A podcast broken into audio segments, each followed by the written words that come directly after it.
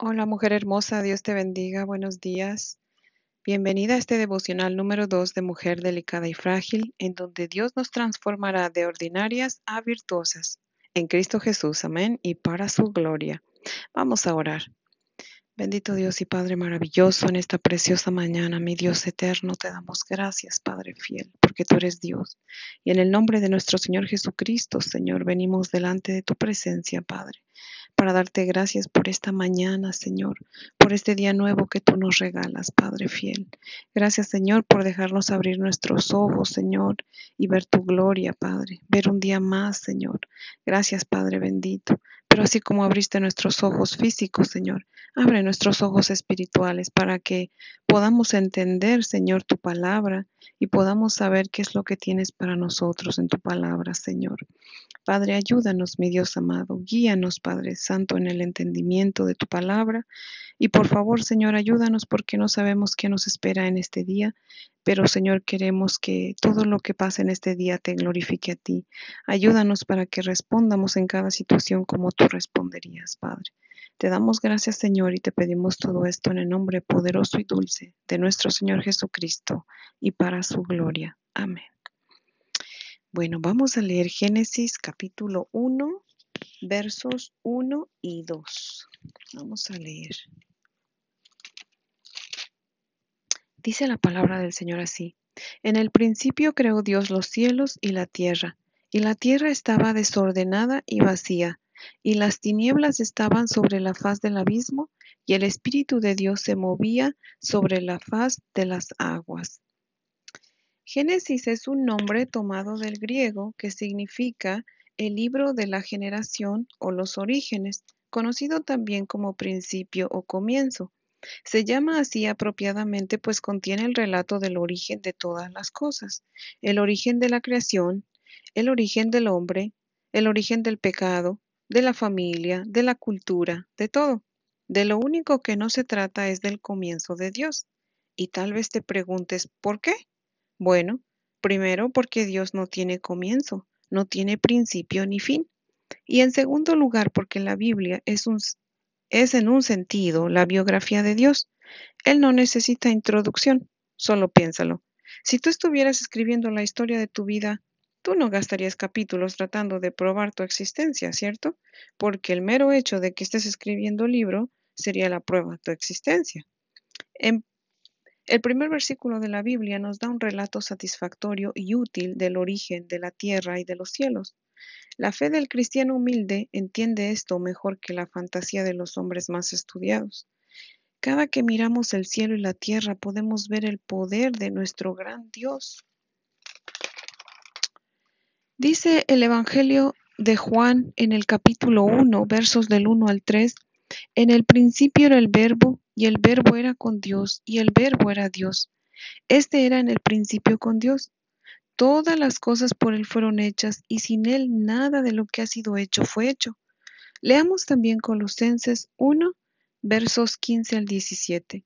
Dice, Cristo es la imagen del Dios invisible, el primogénito de toda creación, porque en Él fueron creadas todas las cosas, las que hay en los cielos y las que hay en la tierra, visibles e invisibles, sean tronos, sean dominios, sean principados, sean potestades, todo fue creado por medio de Él y para Él, y Él es antes de todas las cosas y todas las cosas en Él subsisten. El Hijo de Dios, Jesucristo, es uno con el Padre, y Jesucristo estaba con Dios cuando éste hizo el mundo, pues es por Cristo Jesús que el mundo fue hecho. Creo que nuestra mente debería estar llena de pensamientos elevados hacia el gran Dios que adoramos y hacia ese gran Redentor y Mediador en cuyo nombre oramos. Observe que al principio nada deseable había para ver, pues el mundo estaba desordenado y vacío, era solamente confusión y desolación. De manera similar, en un alma sin gracia, que no ha nacido de nuevo, hay desorden, confusión y oscuridad. Está vacía de todo bien, porque está sin Dios. Este es nuestro estado por naturaleza, hasta que la gracia de Dios efectúa en nosotros un cambio. Vamos a leer Efesios 2, versos 4, 5 y versos 4, perdón, 8 y 9 también. Vamos a leer.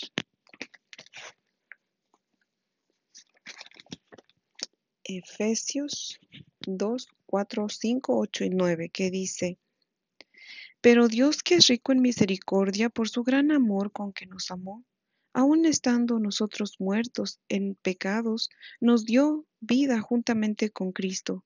Por gracia sois salvos. Y el 8, el 9 dice, porque por gracia sois salvos por medio de la fe, y esto no de vosotros, pues es don de Dios, no por obras para que nadie se gloríe. Antes de conocer a Jesucristo y de tener una relación con Él, estamos muertos en nuestros pecados, estamos llenos de oscuridad y vacíos. Pero cuando Cristo viene a nuestra vida y le cedemos la autoridad para conducir nuestra vida, cuando le dejamos que tome el control de nuestra vida, cuando dejamos que Él haga su voluntad en nosotros, entonces Él viene, mora en nosotros y arregla nuestra vida, le da forma, nos, llena de su luz, nos da vida y nos capacita para vivir vidas de adoración para Él. Nos capacita para vivir vidas santas para su gloria. Yo no sé cómo está tu vida espiritual, pero si Cristo no es el Señor de tu vida todavía, no esperes más. Ven a Él en arrepentimiento y fe, y entrégale tu vida. En Cristo hay esperanza. Tal vez no te quede más tiempo, no tenemos vida comprada. Hoy es el día de tu salvación. Entrégale tu vida a Cristo y comienza a vivir para su gloria. Recibe hoy ese regalo de gracia que Él te ofrece. Gracia quiere decir regalo inmerecido, o sea que Dios nos salva no porque lo merezcamos, sino por su gracia. Misericordia es no darnos lo que merecemos. Merecemos el infierno, pero por la gracia de Dios no vamos al infierno. Gracia es darnos lo que no merecemos. No merecemos el cielo, pero por la gracia de Dios Dios nos da el cielo. Amén. Vamos a orar. Bendito Dios y Padre maravilloso, te adoramos. Seguimos ante tu presencia, Señor, dándote gracias por tu bondad, Padre. Gracias por esta palabra, Señor, que aunque es corta, Padre, pero tiene mucha sustancia, Señor, pues aprendemos bastante de ella, Padre bendito. Te damos gracias por la esperanza que tenemos en nuestro Señor Jesucristo, Señor, de poder, Señor, ser salva, Señor, y un día poder estar en tu presencia, Padre.